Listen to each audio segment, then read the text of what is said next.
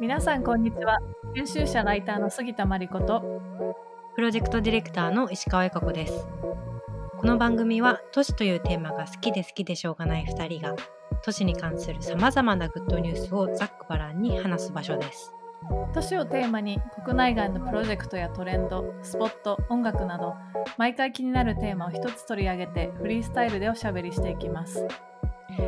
今回は私たちの友人であり現在インドネシアのジョグジャカルタにスタジオを構え活動をしている美術家の北澤淳さんをゲストに迎えておしゃべりします。Good news for cities. よろしくよろお願いします。しくお願いしますはい今回はまあ北澤さんインドネシアからインドネシアのジョグジャカルタに今いらっしゃるということでジョグジャとつないでお話をしていきたいと思います。はい、はい、よろしくお願いしまちょっとす。じゃあ簡単に北澤さんを知らない人もいるかなと思うので簡単に自己紹介をしていただいてもいいでしょうか？はい、えっと、北澤淳と言います。えっと、僕は今、あの、インドネシア共和国のジョグジャカルタって町にいるんですけど、まあ、もともとは、あの、東京出身で、えっと、まあ、あの、美術家をやってて、えっと、まあ、こう、社会と関わる、あの、プロジェクトを、あまあ、芸術実践としてやってると。まあ、どんなことを、こう、してきているかっていうと、えっと、まあ、まあ、最近の一番、あの、近々のプロジェクトでは、ノーヤオアシスっていう、あの、プロジェクトを作りました。えっと、これはですね、あの、インドネシアのこのジョグジャカルタの街にある、シートに覆われた屋台、あの、外からは中が見えない屋台なんですけど、そのシートに、の、あの、トロピカルな、えー熱帯の路上の写真を印刷して、それを東京に丸ごと持ち込んで、池袋の街中に、あの、ジャワの風景と、その中には、あの、実際にジャワ、インドネシアにある屋台の中身が出現するっていう。で、これは東京に住んでるインドネシア人の人にも関わってもらって作ったプロジェクトで、まあ、東京の中なんだけど、東京じゃない場所が出現する。で、東京っていう場所の、こう、そこにオアシスはあるのか、どどこにもないオアシスっていうことと同時に、ノーウェア、どこにもないっていうのと、Now Here、今ここにあるオアシス。っていう意味で、その東京に住んでるインドネシア人の人たちにとってのオアシスっていうところを、この屋台を持ち込むことによって作っていくっていうような形で、今はなんか2つの都市を往復しながら、あの、両方の視点から、あの、あり得るはずのあるべき、あの、社会を作っていくっていうのを、まあ美術館とかギャラリーに限らず、なんか社会的な実践としてプロジェクトを作ってて、まあもともとは日本のあの各地でプロジェクトやって、今はあのインドネシアをあの2016年ぐらいから、17年ぐらいからかな、あの、こっちに来始めて、今は割とインドネシアをベースにして、あの、作家活動をしています。うんうんうん。ありがとうございます本当にプロジェクトごとにいろんな地域に入っていってプロジェクトをやっているイメージなんですけど今は、まあ、そのインドネシアのジョグジャカルタ、まあ、第2の都市なのかな。第2いやいやもうちょっとちっちゃいですよ。うん。うんうん。もうちょっとなんかちっちゃい。うん、もっとちっちゃい。規模的にはちっちゃいですね。なんかインドネシアの京都みたいな話を聞きました。結構古いうんうん。言われますね、すご。ない。都市なんですよね。うん。うんうん。古都ですね、いわゆる、もともと王宮があった、まあ今も王宮があって王様いるんですけど。うん、うんうんまあ文化都市、芸術文化の街で、まあ、アーティストがたくさんいる街ですね。うん。うんうんうんうん。なんでそこに今家を家をスタジオを借りながらそこで制作をして、まあ、うん。東京戻って、日本に戻ってきたり、うん。えージャカルタジョグジャに行ったりっていう、うん。インドネシアに行ったりみたいな生活って感じですかね。今は割と自分の気持ちとしてはもうインドネシア、このジョグジャが、まあ家があって、うん。で、そこで、まあプロジェクトがあると日本に行くっていう感じで、うんうんまあ。でそっちがメインなんだ今。うん、そうですね。なんかまあ、そういう感覚で、プロジェクトがあると日本に戻ってうんうんうんうん。発表をしてるっていう感じですね。なるほどうんうん。なるほど、うん。いろんなところを飛び回りながらいろんなプロジェクトやられていて面白いなと思うんですけどそもそも我々の出会いって3年ぐらい前でしたっけ、はいはいはい4年前ぐらいですかね。渋谷でみんな出会って。あ、そうだそうだ。うんうんうんうんそうだ。うん。で2年半とか、そそれぐらい前かもね。そうですね。で、北沢さんの例えばリビングルームっていうプロジェクト、あのうん。商店街にリビングルームをこう作ってしまったりとか、あとホテル、うんうん。えっと、団地の一室をホテルにうん。変えてしまったりとか、そういったこう、うん。場場に関わるようなアート作品みたいな、うん。結構しかもうん。こう、美術館の中で見るものというよりもパフォーマティブなアート作品場,、うん場に関わるうんパフォーマティブなアート作品っていうところですごい私たちとしても興味があってそれからずっと、あの連絡を取り合っている中っていう感じですかね。まさにまさに。うんうんそうです。はい。うん。でそれからインドネシアに行ってしまわれたんですが、そうですね。そうそ その後直後、あの頃って多分2017年の末とかうんうんうん2018年ぐらいかな。うんうんうんうん。ちょうどもう、インドネシアに移ろうかなって思いながら多分話してたかもしれないです。うんうんうん そうそうそう。あとなんか東京のさ、大雪のあ降ったーはいはい話をはいああ、そうだね。言ってた言ってた記憶がある。るある、うん。あれが何年でしたっけ、あれ多分ね、僕が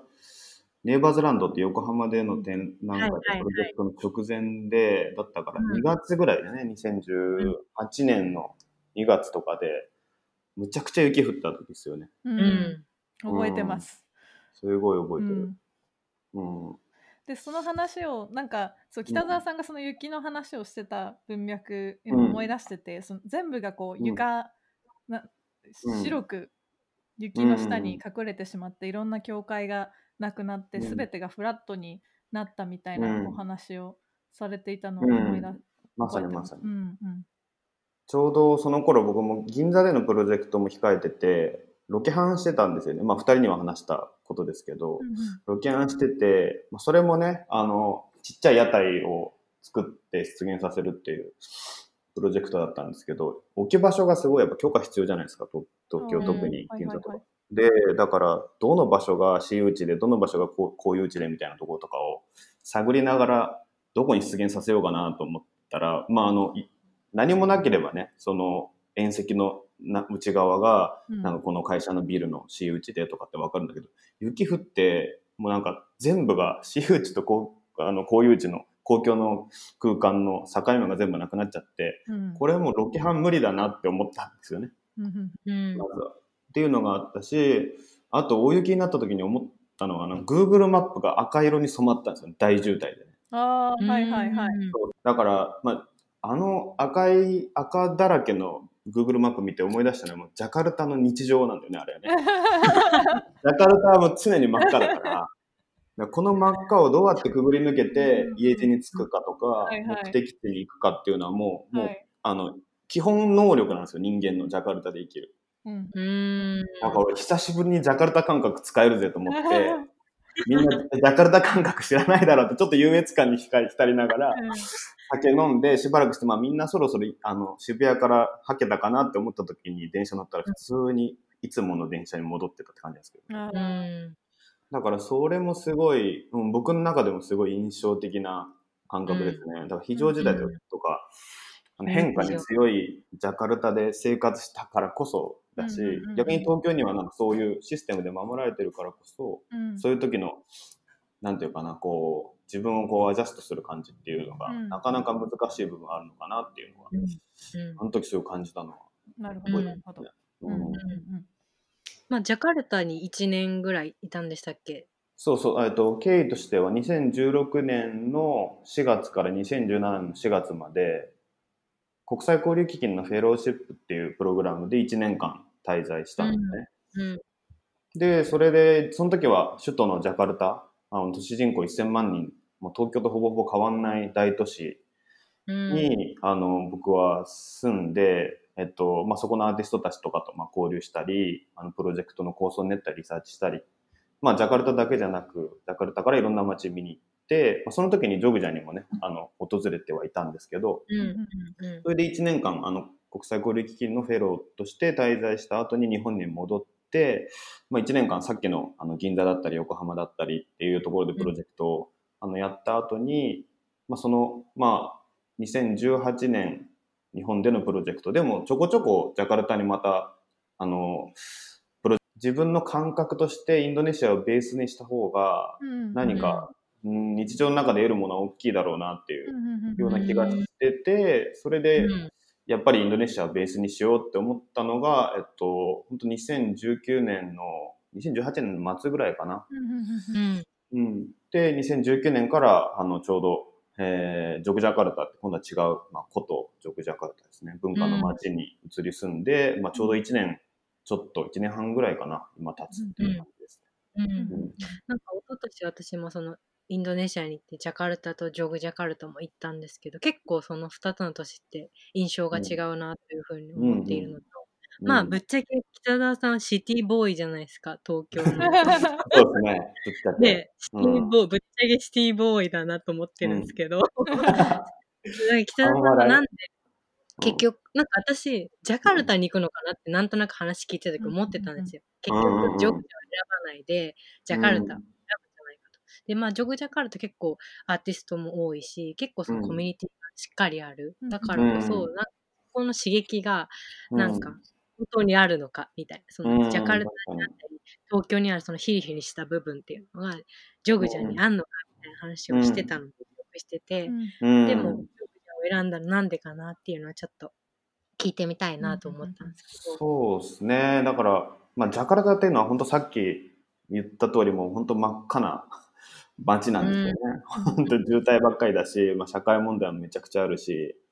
まあ、環境的な、都市環境的な部分でも問題はあるし、たうだ、ん。すごいいろんなものがうようよして、屋台だけじゃなくてね、いろんなものがこう、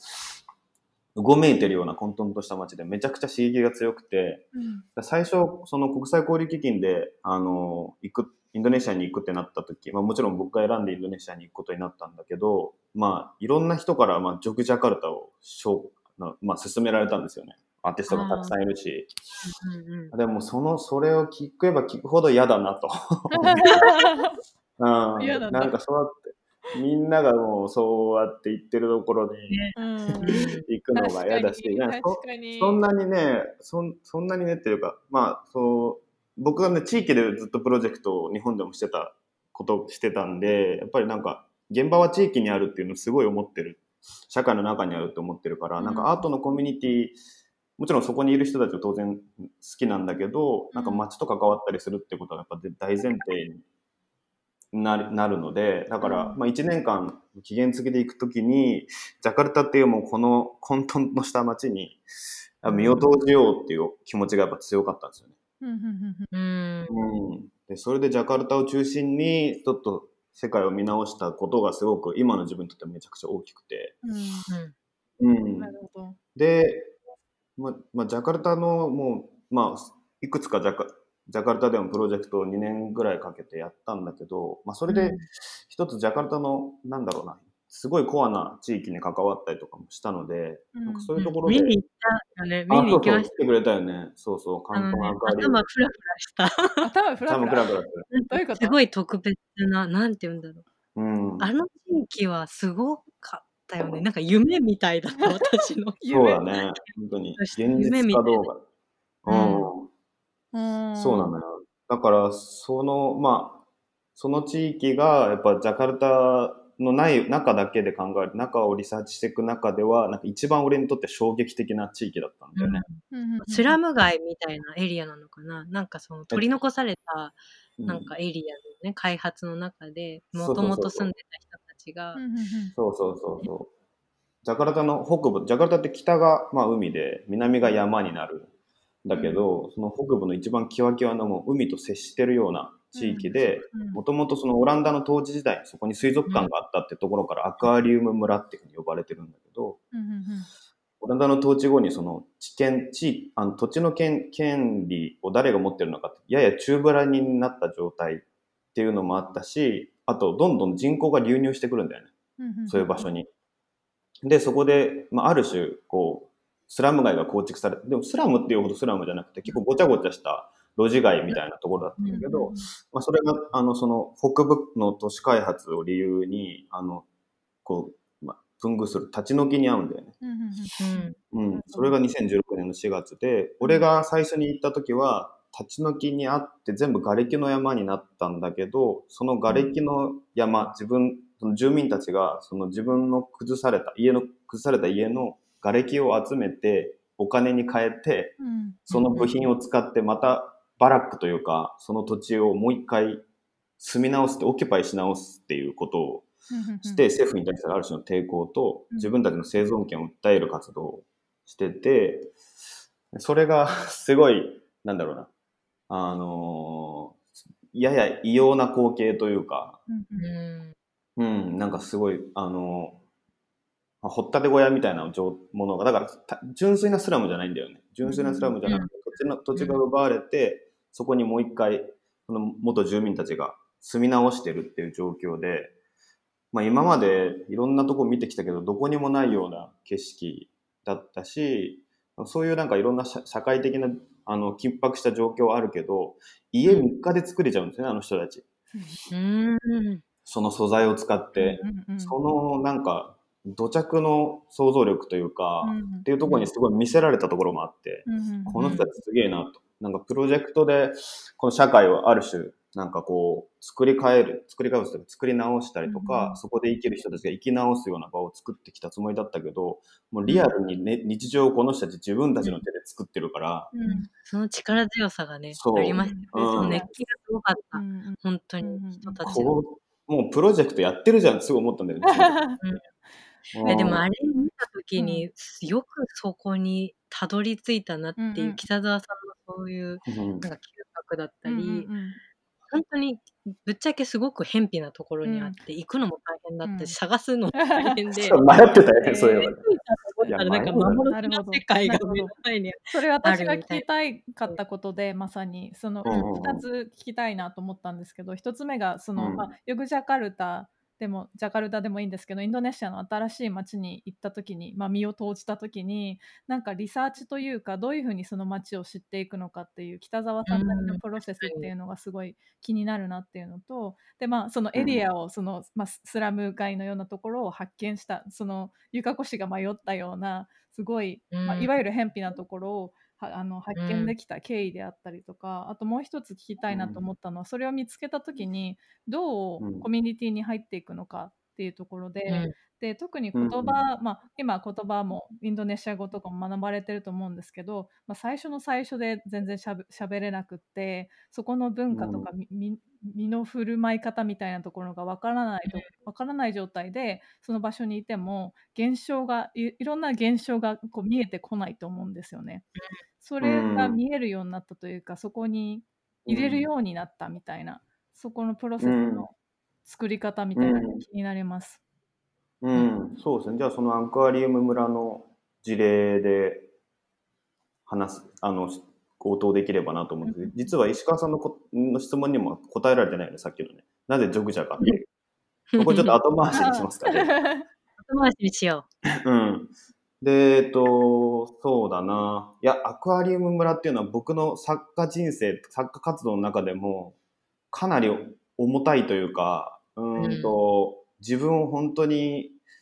結果的には成長させられたし、なんかすごい印象に残ってる現現場で、まあ、それぞれ強いんだけど、なんか自分が試される感じがすごいあったんですよね。うんうんう。うんあの作品を発表する呼ばれて発表したわけでもない完全に自主的な活動だったしなんかこう発表するんだっていうよりもこれをやることによって自分がやっぱ問われるっていうかうんうんうんっていうなんかある種のこうなんだろうな修行にも似たような現場だったそういう現場っていうのは震災の後にあの福島の現場でプロジェクトやったこととそのアクアリウム村ってこの2つがやっぱり自分の中では実はすごい大きなあのターニングポイントになってるうんうんですよね。だからその、まあ、アクアクアリウム村っていうところなんだけど、まあ、ここをまずどうやって探してたかっていうと、えっと、結構それまでもいろんなところに、あの、興味を持って足運んでたんですよね。で、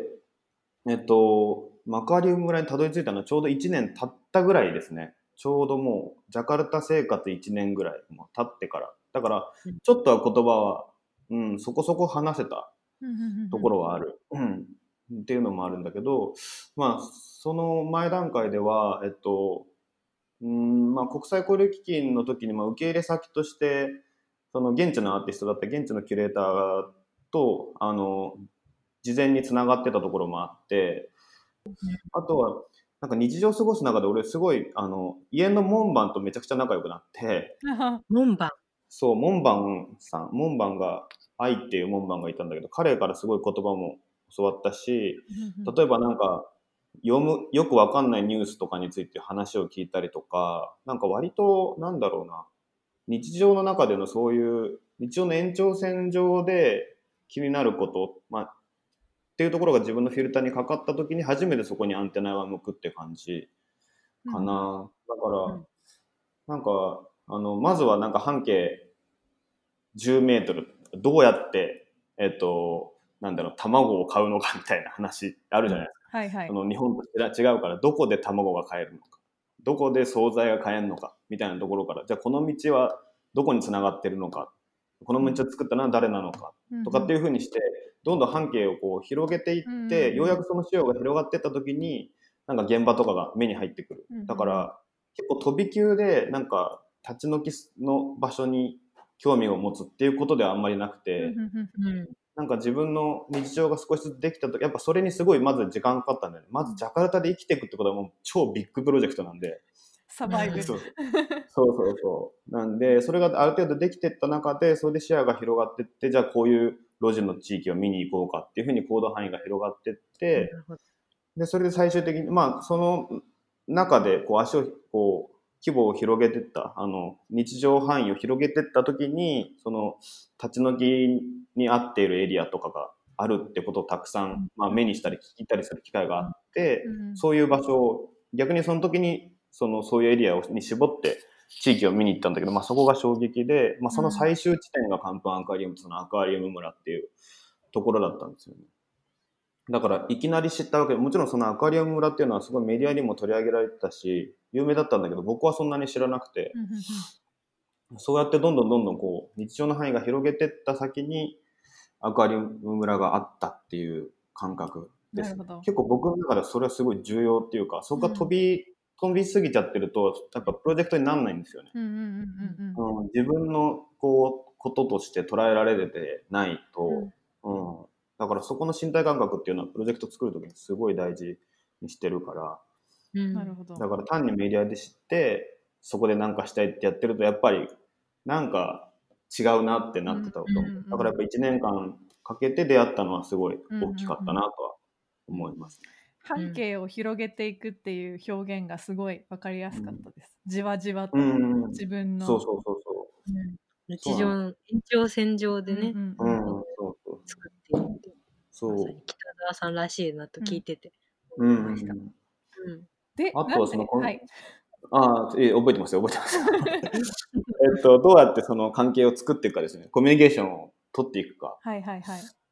まあ、これはやっぱ、うーん、なんだろう、経験もあるのかなと思いますけどね。なんか、いろんな地域とか知らない人たちのところとかで、プロジェクトを日本でもやってきたところがあったので、そういうなんだろうな、他者と関わることだったりとか、うん何かコミュニケーションを最初に取るみたいなことは、やっぱりなんか、慣れてたっていうところもあるんですね。で、まあ、その輪に入っていくというか、うん。えーまあなんか、そ抽象的に言っててもしょうがないので、例えば言語の話だと、まあこれ結構よく人に話してるから、話したかもしれないけど、例えば、あの、日本の地域でも、僕なんか方言の取っかかりをつけるようにするんですよね。地域に入るとき。はいはいはい。そのエリアの方言に興味を持って、なんかそれをちょっと話せるようになっておいたりとか、うんなんかそれはなんか、あの、なんだろう、えっと、予定調和的かもしれないけど、なんかこうちょっと、そこに興味、まあ実際そこの地域に興味があってきてる部分もあるから、うん。それに対して自分もこう、興味があるというか、なんか入っていきたいっていうメッセージが何か伝わりやすいようにっていうふうに思ってて、うんうん。まあ今回の場合は本当にインドネシア語っていう本当に全く違う言語なんだけど、まあそれをある程度やっぱ覚えていくし、なんか、うん。堅苦しい言葉じゃなくてすごい日常的な言葉。なんか本当にその路上で集まった時にそれこそその時すごい門番とのコンバスカンバスレーションがすごい大きかったんですよね。門番と話す言葉。もう本当に地元の人そのも門番さんってあの本当にすぐ隣のちっちゃなお家に住んでる人が、うち,、のエリアの門番もやってくれてたから、めちゃくちゃ地元の人で、うんもう全然いわゆる教科書に載ってるインドネシア語じゃないんですよね。もうなんか、なんかごにゃ早い言葉を話すんだけど、そういう言葉を取得していいるから、やっぱその、いざ地域に入るときにもうそれで話しかけて、お前何人みたいな。はいはい。日本うん日本人本当にみたいな感じになるんで。それだから100%インドネシア語うまいっていう人とは違うけど、なんかこう、現地人感がすごいある異質な人間みたいな感じなんですよ。それはインドネシアだろうが、日本の現場であろうが変わんない感じ。そうやって自分のこう、なんだろうな、うーんと、角をこう取ってから地域に入るっていうか、うんうんっていうことを意識はやっぱしてますね。言葉っていうのはすごい実は大きい。うんうんうんで、実は結構意識してるところですね。なるほど。うん。うんうんめっちゃ仲良くなりましたよ。だからもう速攻で。うんなんか想像できますもん。そうそうそう。まず仲良くなった。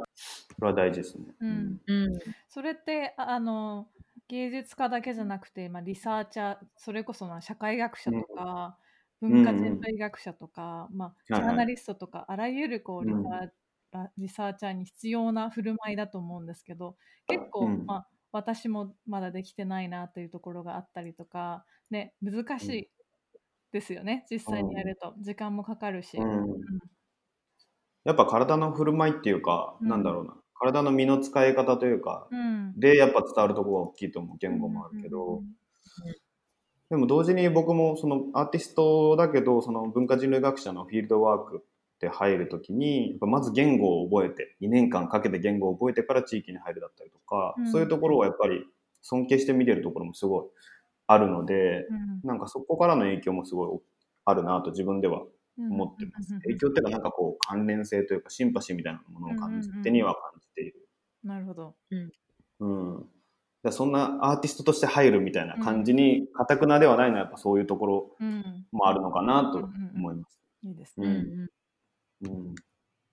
そんな北澤さんが最近始めた、はいはいはい。プロジェクトについてもちょっと聞きたいんですけどはい。話の途中ですが長くなってしまったのでここからは後半でおしゃべりを続けたいと思います。